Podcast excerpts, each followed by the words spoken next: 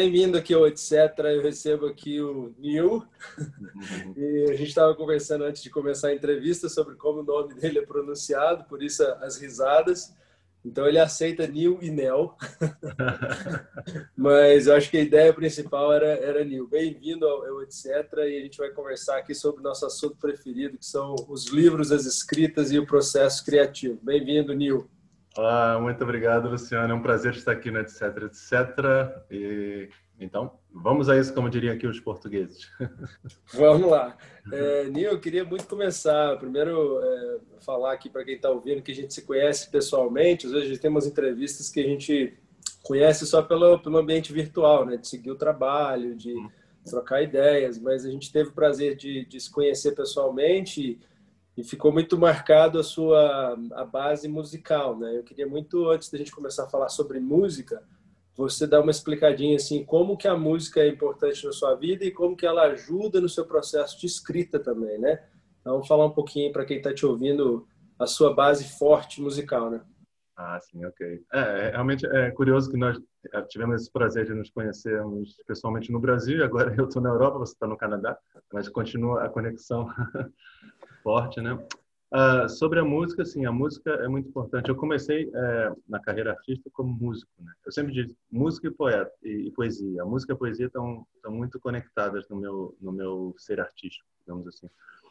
Então, sim, mas eu comecei como músico, comecei como guitarrista é, elétrico, depois passei para o violão, que aqui no exterior é chamado guitarra, né? E, e sim, a música continua a compor, continuo com o meu trabalho musical, né? Agora tenho um trabalho também em inglês, tenho, continuo compondo em português também. Mas a música, sim, a música é muito viva dentro de mim. Eu não, não tenho e nunca vou abandonar a música.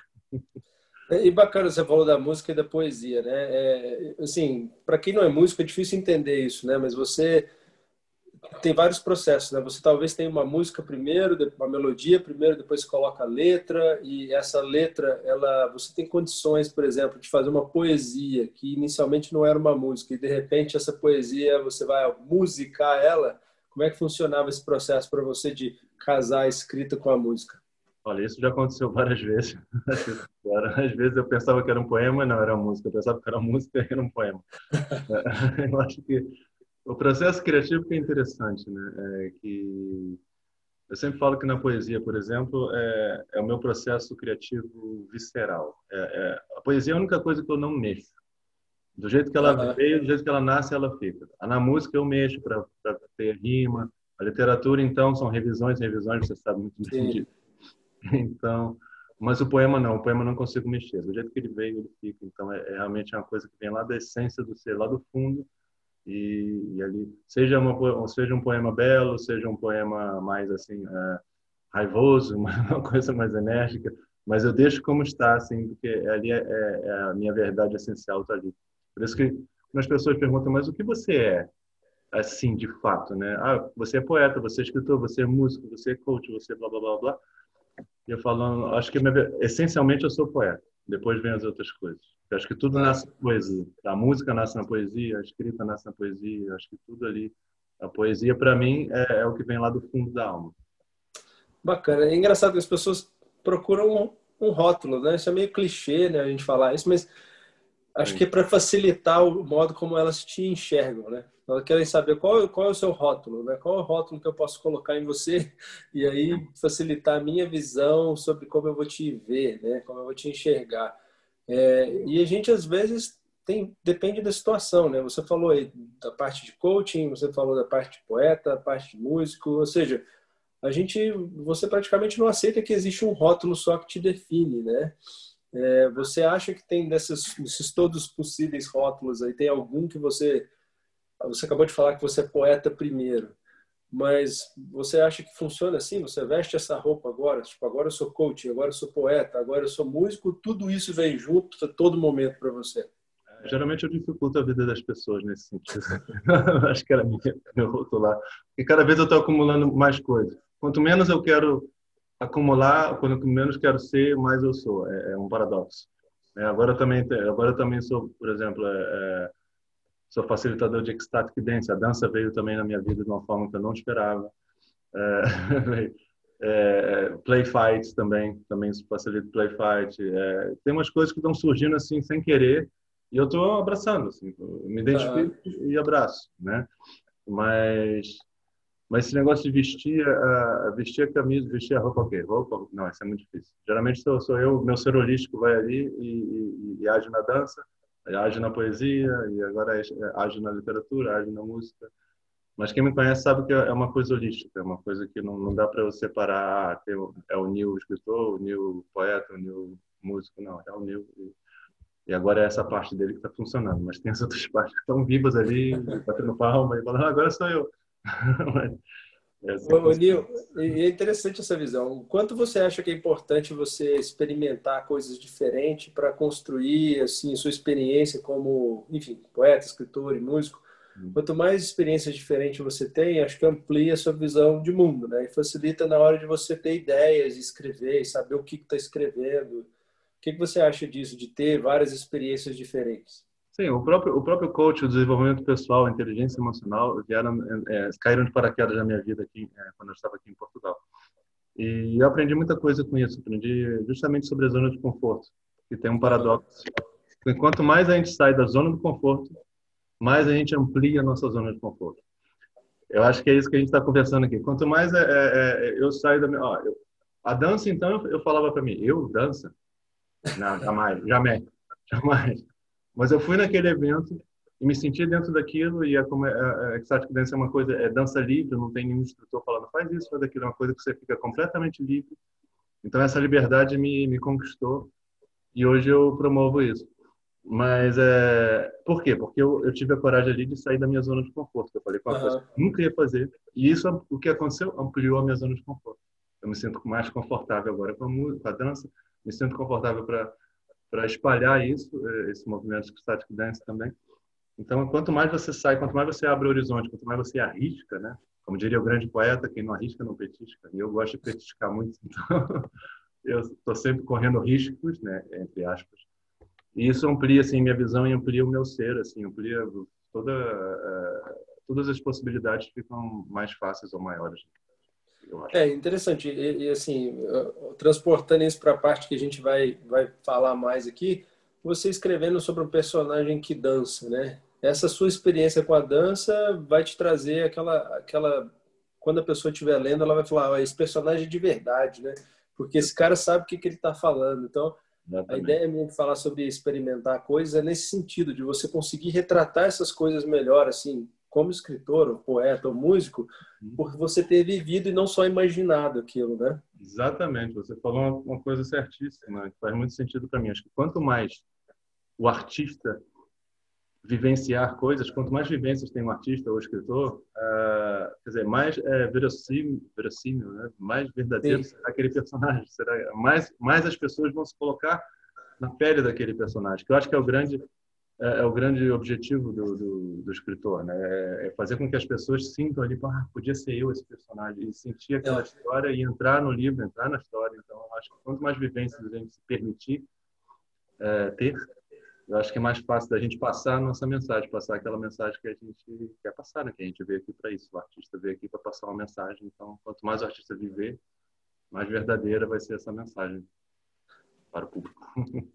então, é, eu estava, só para estender um pouquinho esse comentário aí, eu estava vendo esses dias, fazendo um curso e vendo um escritor que tem um caminho mais longo, falando sobre a, sobre a vida né, de escritor e da, da experiência como escritor, e dizendo que ele tem contatos com muitos é, escritores jovens que têm uma técnica boa, que eles estudam todas as técnicas possíveis de como fazer um romance, de como estruturar um livro, toda essa parte técnica que às vezes, quando o autor é muito intuitivo, ele não tem, mas ele, ele quer melhorar, né? E às vezes a pessoa é jovem e, e o conselho dele é assim, meu amigo, vai lá e vive agora. Porque o seu livro tecnicamente está perfeito, mas falta experiência.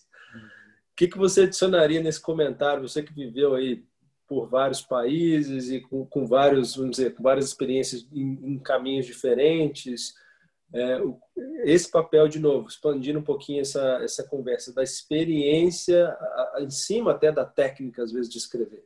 Né? Sim, é, eu concordo com esse comentário e acrescento que quanto, quanto mais experiência você tem, mais sensibilidade você tem também. Então a questão da sensibilidade é muito muito interessante. Eu vou, eu vou fazer um, eu sempre falo sobre esse comentário, essa entrevista que eu vi do Kate Richard, do, do Rolling Stones, né, que perguntaram como é que era o processo criativo dele, ele falava com aquele jeitão dele, man, no, the music is in the air. Está tudo no ar, é só você ter a sensibilidade, a sensibilidade de, okay, de, de resgatar aquilo que já está. Então, acho que quanto mais experiência você tem, quanto mais vivência você tem, quanto mais viagens você faz, eu sempre é, tento inspirar as pessoas a viajarem, a saírem realmente da zona de conforto mais sensível você fica. É, quanto mais cultura e, e coisas, é, digamos assim, estranhas a você, você vivencia, mais aberto você está e mais sensível, mais humano você fica. Então, mais humano você fica, mais fácil de você passar a sua mensagem. Então, uhum. eu concordo com esse comentário, realmente. Vai lá e vive. Eu acho que isso é perfeito. Tem que viver, né? Porque a teoria é linda, é, é importante a gente ter teoria. Mas sem a você não colocar a, a, a, teoria como se fosse o conhecimento. Ah, eu tenho muito conhecimento, mas sabedoria é quando você coloca esse conhecimento em prática. Então, uhum. quando colocar teoria em prática, aí virou sabedoria, aí virou uma coisa que você pode realmente passar adiante. Porque só o conhecimento, todos nós somos muito teóricos. Hoje em dia, com a internet, com... ah, todo mundo sabe um pouco de um pouco de tudo ou tudo de pouco, né? É, é então, então é, todo mundo sabe pelo menos uma coisinha de cada coisa. Mas você focar, isso também o coach fala muito disso, né? É, você focar a, a, a, tua energia em uma coisa é diferente. É, é diferente. É. Se você bota ali, ah, você quer acender um fogo, você tá, você bota o papel, aí tem tem um sol lá, o sol e o papel, não vai acontecer nada. Você se põe uma lupa, aquela Sim. energia concentrada vai queimar. Então é isso que a gente precisa, de botar uma lupa na nossa na nossa concentração, no nosso foco. E aí a gente vai queimar, a gente, aí a essência vem e pronto, fica tudo é bacana essa analogia. E, e Neil, voltando, é, pegando essa, esse link aí agora para trazer a prosa na sua vida, né? Você tem aquele primeiro romance que, quando a gente se encontrou, é, eu tive o prazer de receber o teu livro e ler. Uhum. É, e, e você saindo da prosa, da, da, da poesia, da música para a prosa, como é que foi escrever um livro? Por que a decisão de escrever um livro, um romance? É, qual foi essa decisão e, e o que você achou da experiência de escrever essa prosa? Sim, foi interessante porque eu, eu comecei, na verdade, na literatura com uma experiência uh, com contos, né? Primeiro, uh, um concurso, não me lembro se foi da Petrobras, algum concurso desse, e eu olhei para aquilo e falei, bom, vou ver se eu sei fazer isso. Era só música e poesia até o momento. Uhum. Aí comecei a fazer contos, daqui a pouco tinha 22 contos e fiz um livro. Eu falei, uau, era para escrever só dois, três contos para esse concurso, eu acabei escrevendo um monte. Falei, hum, interessante. E aí coloquei esse livro na internet, assim, vendi algumas coisas. E aí depois veio aquela vontade de escrever um, uma narrativa mais longa, né? um romance. Uhum. Aí eu falei, ok, vamos desafiar isso. Sair da minha zona de conforto, que eu achava que era muito difícil, realmente muito difícil escrever um livro. E comecei a escrever e fluiu, fluiu de uma forma muito boa. É, aí, ok, publiquei esse livro, assinei com uma editora é, no Brasil, depois em Portugal. E aí veio, o, o, o para mim, o grande desafio que foi o segundo romance que ainda não, ainda não é publicado, mas é uma coisa que uma experiência muito, muito profunda, uma experiência diferente das outras. Foi como se o livro tivesse passado por mim, eu só chegava lá e hum, alguma coisa acontecia. Então, esse processo eu gostei muito e estou trabalhando agora para publicar esse livro. Eu acho que é um, uma mensagem muito interessante. Hum, primeiro foi uma mensagem para mim esse segundo livro, depois... Sim. Aí eu quero passar essa mensagem. É, então, estou nesse processo agora.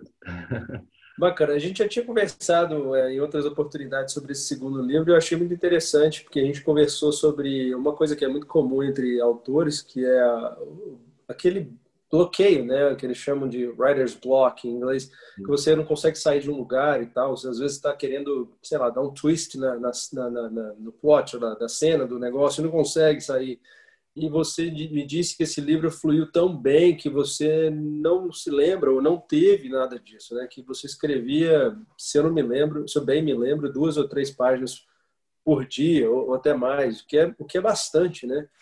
Para um romance. E, e, conta um pouquinho desse processo de, de fluir naturalmente, você não ter tido esse problema de ficar bloqueado e tal. Sim, esse processo é interessante partilhar porque foi um processo realmente diferente e que eu acho que pode acontecer mais com as pessoas também. É, eu realmente, é, eu com esse segundo livro, eu ia sempre para um local específico, para a beira de um lago lá em São Francisco de Paula, ainda morava no Brasil. na Serra Gaúcha. E eu ia to, todo dia na mesma hora com um caderno. Ah, e meu processo sempre é caderno, é caderno, papel e caneta. Depois que passo para o computador. Isso é importante também. Então, ia lá, sentava e tipo e ficava praticamente em estado meditativo, assim, esperando alguma coisa acontecer. Alguma coisa aconteceu, mexeu uma árvore, passou gente, houve grito, não sei o que, isso se transformava em personagem, se transformava na história. Mas é foi uma coisa muito interessante porque eu, eu praticamente não sabia o que estava escrevendo. Eu, eu, saía, eu escrevia tipo de escrita intuitiva, tal, tal. Depois que eu comecei a passar, depois no fim da história, ela, ela, ela foi terminada papel e caneta. E quando eu comecei a passar para o computador, que eu comecei a prestar atenção no que estava escrito. Eu falei, uau. uau. E, e aí já foi uma primeira revisão, né? passar para o computador. Aí você já começa a ver ali, eu falei, uau, mas que, mas que história é essa? Assim, foi uma coisa muito interessante que eu foi realmente parece que a história passou por mim, parece que era uma mensagem ali, né? Não é uma coisa de médium, nada disso, mas mas foi uma foi um processo Sim. parecido, um processo parecido ali que eu me doava inteiramente para aquele momento. Mas eu tinha que o que, que eu tinha que fazer? Eu tinha que realmente ir para o mesmo lugar todos os dias, como escritório. Ali era o meu escritório, meu office por duas, três horas por dia. Estava ali e esperava alguma coisa acontecer. E, e, quando você realmente faz uma coisa é, com disciplina, fica tudo mais fácil, né? Você consegue Sim. fazer alguma coisa no mesmo horário ali, ou todas as manhãs, ou todas as tardes, não interessa, mas você foca um horário ali, foca que ah, esse é o meu momento disso. Seja literatura, seja ginástica, seja esse é o meu momento. E aí a coisa acontece, a coisa flui. Aí vem esse fluir que a gente está conversando. Esse, esses capítulos, essa escrita sua, ela já tinha uma, uma sequência lógica ou você foi tendo que costurar a trama depois, no, na hora de passar para o computador? Não, ela, ela foi se costurando uh, até quando eu estava escrevendo mesmo. Uh, só que o que aconteceu no final, o livro, esse livro tem três partes. É, é, três partes que estão é, é, conectadas entre si. São, são uhum. e mas quando eu comecei a escrever ali minha primeira página, eu não pensei em nada disso. Eu não sabia que ia ter três partes. Eu não sabia que ia, que ia, surgir aquilo tudo que surgiu. Que surgiam uns temas que eu não tinha inicialmente planejado e surgiram ali naturalmente e eu comecei a fazer durante eu escrevia fazia pesquisas sobre aqueles temas. Foi uma coisa foi um processo muito vivo muito muito interessante gostoso. né? Porque é, hoje em dia você provavelmente sabe disso né? Claro que sabe disso mas as pessoas uma das técnicas de escrita é você fazer o outline do livro né? Você pegar fazer cada capítulo um tema principal e depois, quando você tiver de acordo com esse outline, vamos dizer assim, você começa a desenvolver cada capítulo. O que você fez foi completamente diferente, né? Você desenvolveu de uma forma intuitiva e o livro foi sem muito saber onde ia chegar, como você falou, e no final você chegou a três livros, né? Um processo diferente, intuitivo e interessante e muito parecido com a forma que eu escrevi o meu primeiro livro, que foi meio que saindo também. É, pegando esse gancho aí, você já escreveu com outline antes, fazendo esse, essa previsão de o que ia acontecer em cada capítulo, ou você meio que usa esse processo sempre de intuição e deixar o livro se levar enquanto você escreve, né? Assim, eu sou uma pessoa em que, em geral, gosto muito de surpresas. Então, essa coisa de, de fazer tudo ali já é mastigado, não. Mas, assim, uh, no início de, de, escrever um livro, sim, eu separo alguns temas que eu gostaria de falar. Eu gostaria ah, de tá. expressar sobre esses temas. Mas nem sempre eu me expresso sobre aquele. Outros temas surgem. Eu deixo a coisa fluir mesmo. Eu deixo a coisa funcionar de uma forma fluida e leve. E não engesso muito o processo. Eu acho que se engessa muito o processo, fica uma coisa literalmente linda, mas com conteúdo às vezes não tão profundo. Porque acho que a minha experiência como não só como escritor mas como artista em, em geral é, é de poder atingir o coração das pessoas poder passar essa mensagem que essa mensagem realmente entre ali. Então eu não tenho muita preocupação de ser literalmente lindo maravilhoso uhum. que seja literalmente bom interessante mas que que seja para qualquer um. Não só para o intelectual não só para aquelas pessoas que são mais avantajadas mentalmente ou, ou, ou intelectualmente.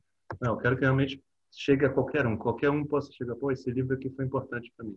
Essa, essa é a minha grande, uh, uh, digamos, meu grande sonho como como escritor e como artista em geral, também na música, na poesia.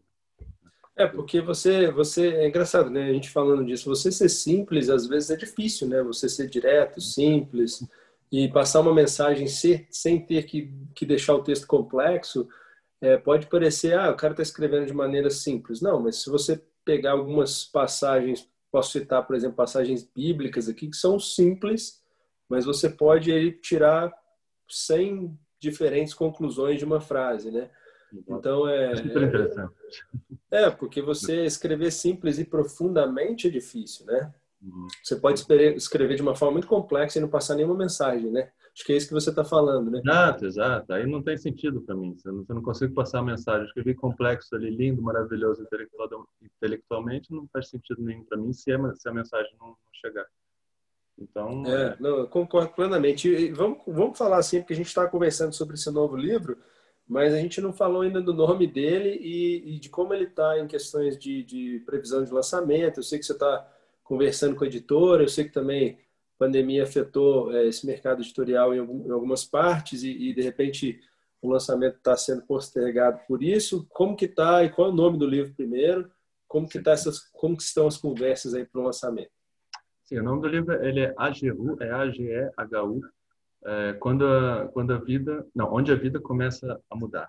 Porque é, esse livro foi baseado no, é, numa tribo indígena da Nova Guiné, que se chama Arapesh. E a Jeru era o local onde eles, é, onde eles pensam que, que é bom ali da pessoa, do ser humano desenvolver. Quando tem que ensinar uma criança, vai para a Jeru. Quando alguma pessoa ali está com problemas, o que é muito raro na, na, na tribo deles, vai para o Ageru e a pessoa conversa. Então, a Ageru é, onde, é realmente onde a vida se transforma, onde a vida começa a mudar. Legal.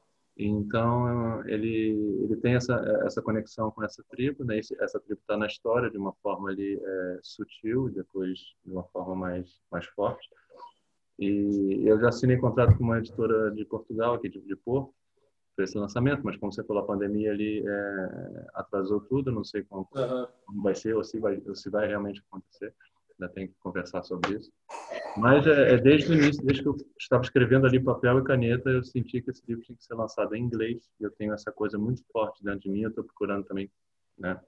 É, produzir isso, ver como é que isso pode ser viável. Estou conversando com alguns tradutores, né, com algumas pessoas que possam uh, desenvolver isso. Eu já fiz essa tradução, sou muito bom em inglês, mas não é minha língua nativa. Eu não acredito que pode ser a minha tradução na é. literatura. A literatura, o buraco é mais embaixo, como digo. Na música é tranquilo, eu componho tranquilamente em inglês e, sei, as pessoas entendem, as pessoas né, cantam junto. Agora, em literatura, um romance, eu, eu não, não, não, não, tenho essa pretensão de, de fazer a tradução mesmo. Já fiz, mas eu olho assim e falo, hum, cara, eu preciso de uma, preciso de um nativo ou um profissional super experiente para realmente me ajudar. Sim. Ô, Nil, e como que você entrou em contato com essa, com essa ideia dessa tribo? Quem te apresentou isso? Onde você viu essa ideia que, que você falou, acho esse lugar aqui, eu acho que essa ideia aqui vale um, um livro, né? vale um romance. Isso é muito interessante, foi uma semente que foi plantada em mim, eu nem sabia que tinha sido plantada. Foi uma, numa aula de antropologia na universidade, olha isso, há muito tempo atrás, há uns 20 anos atrás. E, e aquilo me tocou, porque era uma, essa tribo, ela nem falou, não, olha, a professora não falou o nome da tribo, mas eu me lembro exatamente que ela falou e fui na internet, fui procurar que tribo é essa. Isso, é, não sei quantos anos depois, não sei, 16, 17 anos depois. Isso Olha. veio em mim forte. E aí descobri que é porque o que me chamou a atenção naquela aula foi que essa tribo, ela, ela, é, o papel do homem e da mulher é inverso, né? O homem tem os cabelos longos, usa, né, a, a, a cuida da pele, é sensível, e a mulher cabelo curto, vai à caça. Isso uau. comigo. Eu falei, uau, o que, que é isso? é o inverso dos nossos padrões. Sim. Entretanto, eu descobri assim, foi, é, é, aí descobri o nome da, da, tribo, fui atrás de coisas, quase não tinha nada, e eu descobri, eu, eu tive que pedir, fazer uma encomenda de um livro de uma antropóloga francesa que viveu com ele nos anos 30 do século passado, que Nossa. foi uma coisa muito difícil conseguir esse livro, ainda no Brasil, consegui esse livro, e aí, lendo aquilo, tudo que ela até me arrepia, é, é, é porque é lindo o jeito deles, eles têm essa inversão, né? Mas, ao cuidar de um filho, por exemplo, cuidar da família, é, é igual. Não tem essa coisa, o homem que manda, a mulher que manda, é igual. Os dois têm a mesma sensibilidade para cuidar e para criar. Uh, os filhos, de, os filhos de, quer dizer, os filhos de um casal, na verdade, acaba sendo filho de toda a tribo. Todos podem ser pai e mãe, sabe? Assim, todos cuidam como pai e mãe. Uhum. Eles vivem numa miséria, assim, numa coisa em casas realmente com muita dificuldade, no, é, na montanha e com pouca coisa, com pouca possibilidade de cultivar, de agricultura, mas eles são felizes, eles são felizes com o que têm. Então é uma, é lição de vida. Quando eu li aquele livro da antropóloga, eu falei, meu Deus, eu tenho que eu tenho que espalhar isso um pouquinho para Somente que é, é, eu vejo muito isso aqui na Europa, uh, alguns europeus reclamando muito da vida, falar, olha. Mas é, é interessante você falar que eles vivem na miséria, né? Quanto muita gente tem dinheiro, vive numa miséria espiritual, né? exatamente, né? Miséria... Exatamente. É, então, eu acho que eles realmente sabem como como viver, assim, sabem como. Eu sempre falo, é, eu estou muito envolvido também no, no, nessa coisa de ecovilas, né? Desde que eu cheguei aqui, uhum. já visitei um monte de ecovila, quero viver numa ecovila um dia. Mas sempre a Ecovila tem esse problema, que são pessoas que estão no sistema, elas, elas, saem, elas querem sair do sistema, elas vão fazer uma Ecovila no meio da natureza, mas elas carregam o sistema aqui. Carregam tudo aquilo que elas não querem viver. Eu falo com elas, olha, você quer aprender realmente como viver em comunidade no meio da floresta? É, tem que estudar as tribos. Tem que estudar as tribos, não é esse negócio, ah, não, não adianta, com nós não adianta, com nós, nós é, é, é, que fomos criados no capitalismo, não vai, não vai funcionar.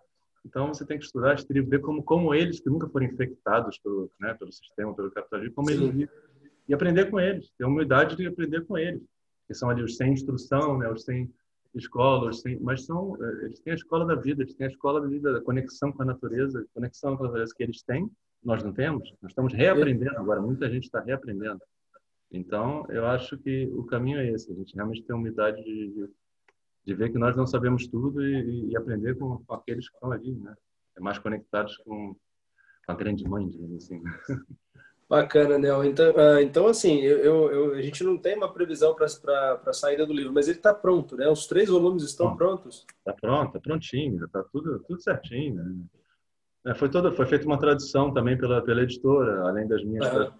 foi feita uma tradução de um tradutor, uma tradução, desculpa, uma revisão é, como revisor oficial da editora, trabalhamos juntos nisso, foi um processo, um processo difícil, né? Quando uh, que ele foi um pouco assim meio, uh, né? meio criticando, mas uma crítica não uma crítica construtiva, mas quando a gente recebe uma crítica assim tão visceral, tu fica assim, então chega para trás.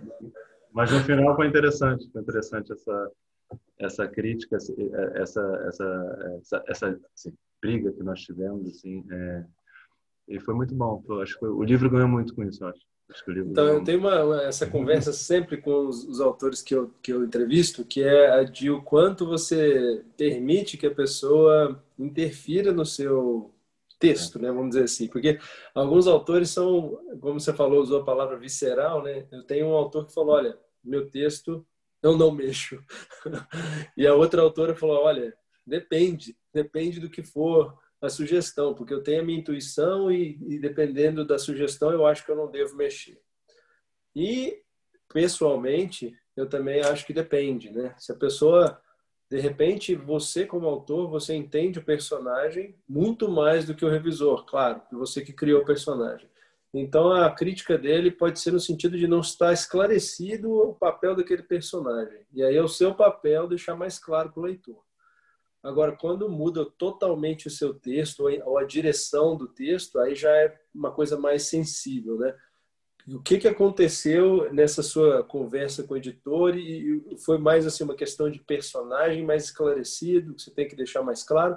Ou a história não fazia sentido para ele? Como, foi essa conversa aí? Da onde que surgiu a, a crítica construtiva e esse embate aí entre revisor e autor aí? É, foi interessante porque primeiro quando eu fui à editora, uh, o editor me mostrou, uh, ele fez um trabalho muito interessante. Ele convidou 20 pessoas. As 20 pessoas não se conheciam para essas 20 pessoas lerem o meu livro. E essas 20 pessoas no final fizeram um, fizeram uma carta uh, em conjunto falando sobre o livro. E realmente foi, foi muito bonito o que eles falaram sobre o livro. Assim, eles ficaram encantados com o livro e tal. E eu fiquei assim, uau, fiquei muito feliz. E aí, mas quando veio o revisor, foi, foi, foi, foi revisor é, ele realmente era um pouco, no início, me parecia um pouco cruel, assim. Uau. Mas então, então, bom. Mas o que aconteceu? Eu percebi que ele realmente não estava é, é, compreendendo ali uhum. uh, os personagens. Tem um personagem que, quando o personagem falhava, ele falava, mas como é? Mas como? E teve uma hora que eu falei, olha só, o personagem é humano. Depois que eu falei isso, eu acho que ele entendeu. Acho que caiu a ficha. Ele falou, ah, sim. Porque ele queria que a personagem não, não, não tivesse nenhum é, é, julgamento, não fosse perfeita. Ah, por que, que ela julgou aquela pessoa? O que acontece? Porque nós, seres humanos, infelizmente, nós julgamos. Né? Depois a gente aprende com isso, né? Mas uhum. aí, aí que ele, eu acho que ele estava, não sei se estava de repente tão dentro da história, ou tão ali, tomando o lugar do personagem, não sei. Mas depois que a gente teve essa conversa mais elucidadora, e aí a coisa amansou, sabe? Mas no início era uma coisa assim que ele realmente estava é, ele falou os pontos positivos, então, é, que ele chegou muito, mas os negativos ele realmente ia fundo ali. Eu... Então, aí ele conseguiu que você mudasse alguma coisa nessa conversa ou você teve só que convencer ele que a direção dos personagens era aquela? Como é que foi esse processo? Você não, você não teve que mudar nada, então, no livro? A direção não, é muito difícil mudar. É, senão perde, perde sentido a história. Então, mas, mas assim, uma forma mais, é, de repente, mais clara de escrever ou, ou de uma forma mais e isso, isso eu aceitava, assim, a visão, Sim. porque é importante você aceitar a visão de uma outra pessoa, um, que é um leitor, né? o revisor também é um leitor, então ele está ali com aquelas dúvidas e, e, de repente, achando que é, não, ele falava que, não, que isso é muito pessoal, isso, é muito, isso aconteceu com alguém da sua família, isso aconteceu com... Não, ok, o livro é, é, claro que é pessoal, né? É uma pessoa que está escrevendo, mas, mas não, mas são personagens, não, alguns sim, baseados em alguma coisa que eu já, que eu já vivi, mas outros, outros não sabe? E, mas ele ficava com essa preocupação. Ah, não. Você fala, é como se fosse, não, o livro é em terceira pessoa, mas às vezes ele achava como se, como se fosse em primeira pessoa, mas não, é terceira pessoa, olha aqui como está escrito. Mas eu coloquei mais ainda em terceira pessoa por causa dele, e foi interessante também. Coloquei mais ainda assim, é, é, coisas simples, tipo, às vezes eu fazia um comentário na boca do personagem, mas para ele é como se eu estivesse fazendo. Entendi. Então eu falava, ah, ah é, é, segundo ela, segundo ela, segundo o que ela falou, sabe? Eu falava, colocava uma palavrinha que realmente ficava completamente explícito, que foi o personagem ali que falou, que não foi o autor. Apesar que para mim não precisava, porque é, uhum. eu falei, botei ainda mais explícito, porque alguém ali teve a dúvida. Eu falei, não, ok, boto mais explícito ali. Com um pouco de medo que a coisa ficasse muito óbvia, porque eu não gosto do óbvio, mas ok. Mas acho que o resultado foi bom. Resultado foi bom. É interessante essa questão do óbvio, né? Mas a, essa conversa do, do, do, autor com o escritor, do, do, escritor com o leitor é interessante, né? Assim, você já teve, isso é uma coisa que eu já tive uma crítica que eu, que eu não, não é que eu não gostei, que eu acho que foi injusta com o livro, e, e, como você já teve isso e como você lida com isso quando fora a crítica do editor que está fazendo o trabalho dele, né, dizendo a crítica de um leitor que leu algum livro e fala, olha, não gostei ou não foi bem o que eu esperava. Você já recebeu uma crítica assim e como você lidou com isso? Não me lembro de ter recebido uma crítica assim do, do primeiro livro, por exemplo. Uh, não, não mas a minha experiência agora com o revisor é, é, foi muito produtiva para mim. Foi, uma preparação, tipo assim, na hora que vier uma crítica eu vou ficar mais preparado. Porque, é, mas não, mas, mas um dia de verdade, o primeiro livro, não, não, não me lembro agora. Acho que se tivesse eu lembrava imediatamente. mas, mas não. Mas, mas de, na música, sim. Na música eu já recebi algumas críticas assim. Recebi uma muito interessante uma vez, que eu não acho que foi negativa, mas foi uma, uma coisa interessante. Um, acho que no meu primeiro CD, é, um produtor é, brasileiro escutou e falou: Olha, muito bom, gostei. Mas infelizmente não é isso que não é isso que que está na rádio. Eu não posso trabalhar isso. Aí eu falei: Olha, obrigado por ter feito esse comentário. Você me fala que é isso que está na rádio, eu ia ficar muito chateado. Mas já que você falou que não é o que está na rádio, eu fico muito feliz. Assim, você não está me deixando triste, fica tranquilo. Então, às vezes, é isso, o pensamento que acontece hoje em dia. Acho que na arte em geral, né? infelizmente, é. é. que tudo tem que seguir um padrão, né? tudo tem que seguir uma fórmula. O que nos anos 60, 70 era o contrário, né? Se era diferente, era, era, era ah, que bom, na, tinha, na música você tinha Led Zeppelin, tinha Pink Floyd, tinha os Beatles, tinha coisas completamente diferentes e estava ótimo. Hoje em dia você faz alguma coisa que sai do padrão, que está na rádio, não sei o quê. Ah, não, mas isso não pode, você não está seguindo aquilo ali. É. Ah, isso para mim não faz sentido, nem na literatura, nem na, na arte em geral. Né? Então, quando ele fez esse comentário, eu falei, ok, obrigado. quero, é, seguir, quero, fazer o que está aqui dentro. Claro que pô, tem gente que vai gostar e tem gente que não vai gostar. Sim, não claro. Não tem nenhum. Não posso agradar, nem quero agradar gregos e troianos. Então, é, tá bom. Se você não gostar, ok. Não, não fico triste por causa disso. É, tá bom. É, impossível agradar todo mundo, né? É. O, o Nil, a gente vai caminhando aqui para o fim, mas eu queria te fazer uma pergunta para você que já, enfim, visitou vários, vários lugares, vários países, morou um tempo no Brasil, mora na Europa agora. Você sente alguma diferença para o leitor brasileiro, para o leitor europeu? Você acha, você sente alguma diferença de mercado, alguma diferença assim de, de como as pessoas lidam com o livro ainda? Porque a gente tem, a gente vive uma era completamente digital, né? As pessoas estão com o telefone toda hora, a gente tem os, os leitores eletrônicos, mas ainda o livro ainda está aqui, né? O livro não foi embora. E como você acha essa relação do leitor com o livro, com a leitura digital? O que você vê de diferenças ou semelhanças no mundo aí na, questão da leitura? As pessoas estão lendo mais, menos, está igual? O que você acha, comparando é. os mercados e, e as pessoas? É, falando do mercado em língua portuguesa, digamos assim, uh, o Brasil é um mercado gigante, mercado gigante, e eu acho que se a pessoa se dá bem no Brasil, ela, ela, ela vai muito bem. Né? Portugal é, é, um, é um mercado menor, entretanto, me parece que as pessoas leem mais aqui. Uhum. Elas estão mais é, é, conectadas com o livro, de uma forma geral, né? De uma forma geral, né? fazendo essa analogia, essa comparação. Uh, mas eu acredito que não só no não só na literatura, mas também é, na música, as pessoas estão é, redescobrindo na literatura redescobrindo o livro, uhum. uh, na música redescobrindo o vinil. Sim. Né? O RP aqui na Europa tem um movimento fortíssimo disso. Já estava quando eu ainda estava no Brasil. Então é, as pessoas realmente estão redescobrindo essa forma mais analógica, digamos assim, de arte, da arte, né? Porque uhum. até porque a coisa digital é, fica uh, acho que começa a sufocar as pessoas. Né? Ficam só. É, uh, para um músico, por exemplo, o formato MP3 pode ser um, uma aberração, comparando com, com vinil. Para mim é. Mas eu escuto MP3 assim mesmo. É mais fácil, né? Porque tá aquela coisa ali. Não tenho a minha vitrola mais. Já tive minha vitrola, mas quando vim para a Europa tive que deixar para trás. Então, tem todo um processo. E, e, na literatura a mesma coisa. As pessoas, eu vejo as pessoas comprando mais livros. Elas estão, para mim, elas estão comprando mais. Eu vejo aqui, aqui por exemplo, uh, na Europa, não só em Portugal, fiquei na Itália há mais de um ano agora, as, as, as livrarias estão sempre cheias. Ah. As pessoas estão sempre ali. Não estão comprando ou não, não sei, mas estão ali, respirando aquilo. Né? Então, no Brasil é. também. É. Eu lembro que no Brasil também estava um movimento que as, as, livrarias estão. Livraria com café. Tem coisas que tem no Brasil que, que quase não tem aqui. Que está chegando é. aqui agora. Assim, o Brasil na literatura literatura com café, com essas coisas, essa coisa de juntar Sim. arte, né? Que a gente fazia, o que eu fazia aí quando estava no Brasil. Isso aqui na Europa não é muito comum, assim. As pessoas fazem mais, a, ou é música, ou é poesia, ou e, então, mas isso está começando a crescer aqui também, que eu acho ótimo.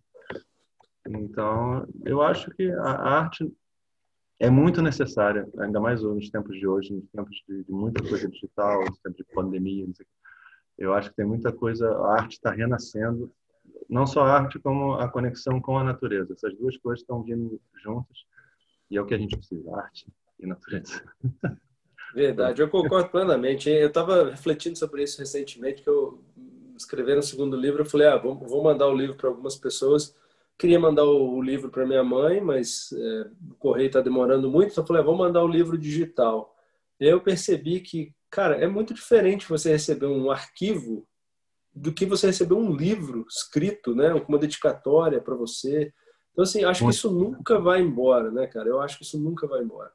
Não, porque aí, aí perde a, poesia da coisa. Né? É. A gente sem poesia, a gente fica, a gente vira robô. Eu acho que, é. É, eu acho que sim. Eu acho que o livro, aquela dedicatória, né? Tanto o disco, o CD, é, é diferente. Você mandar, mandar um arquivo é uma coisa uma coisa fria, não adianta. A gente Sim. quer, por mais que a gente mande ali, manda coraçãozinho, manda florzinho, mas é tudo digital, é, é, acaba sendo frio, né? Então, eu tenho muito medo de escrever e-mails, por exemplo, ainda tem. Eu já tive muitos problemas com isso, porque é, as pessoas interpretam de uma forma, é, da forma do, do jeito que elas estão naquele momento, né? Porque ali eu mandei uma coisa aqui para te, para te magoar, não, eu escrevi uma coisa. Você não tem como ver ali se, se, se eu estou falando assim ou se eu estou falando assim. Não, está escrito ali, é uma coisa fria. Você não, não tem emoção, não tem a sensação. Então, é. é, é complicado. Eu acho que sempre quando é olho no olho é muito melhor, quando é quando é um livro, quando é aquela coisa você vê que foi um processo, todo um processo para aquilo nascer, é como um bebê, né? O livro para nós escritores é como mais um filho, né? Você fica assim, ah, Exatamente. Então... É como receber, é como você receber uma carta em tempos de e-mail, né? Você receber um, um livro em tempos de, de leitores digitais. Eu acho que essas coisas têm um charme próprio, né? Então, eu, eu espero e eu acho que nunca vão embora mesmo. Não, Vai embora, eu vou junto com eles. eu também espero ter ido já. Enfim, Leon, eu queria te agradecer muito, cara, pela, pelo tempo, é. pelo, pela conversa, pelas experiências aí. Tem muita, muitas, muitas coisas para falar, a gente pode ver e eu espero que a gente possa ler seu livro logo. Não fica segurando isso não, rapaz. Manda é. esse livro aí para a gente ler. A gente okay. tem, eu sei que você sabe, né? A gente tem várias formas de, de produção independente hoje que facilitam muito. E como seu livro está praticamente revisado, eu sei que você deve ter um contrato com a, com a editora, mas rapaz, não segura não. A gente precisa Nossa. ler seu livro aí. É, não, eu que agradeço a participação aqui. É sempre gostoso falar, né, com, com um amigo, né, com uma pessoa que também está dentro da coisa, que também escreve muito bem, que também eu adoro o seu livro. Então, é... sim, sim, eu acho que eu tenho também um de poesia pronto também, que também esse, esse eu estava segurando para o momento certo, mas acho que o momento certo já já está chegando, já é agora. Também tem que trabalhar isso. Então, é, a gente continua, a gente continua nesse caminho gostoso que a gente escolheu para viver e que nós tenhamos sempre a coragem de percorrê-lo do jeito que, que nós sentimos, né? É isso aí, cara. Muito boa mensagem. Mais pra... com o coração do que com a cabeça. Esse é o que eu sempre falo. Beleza, Lil. Muito obrigado de novo. E, assim, a gente vai ficar atento. Eu vou postar junto com, com esse vídeo, quando ele for para o ar aqui, a gente vai postar todas as suas mídias sociais. Você tem um site também que você fez e que tem um pouco do seu trabalho como coaching também, um pouco das suas obras. É, site é muito bem feito, já falei isso para você. A gente vai deixar os links aqui, pessoal te seguir nas redes sociais e ver o que, que você está aprontando aí pelo mundo. É. E como, como você está divulgando as suas artes, diversas artes, aí, poesia, música, escrita, dança agora. É, muito bacana. Muito obrigado. Até a próxima, pessoal. Valeu. Obrigado, valeu. Um abraço.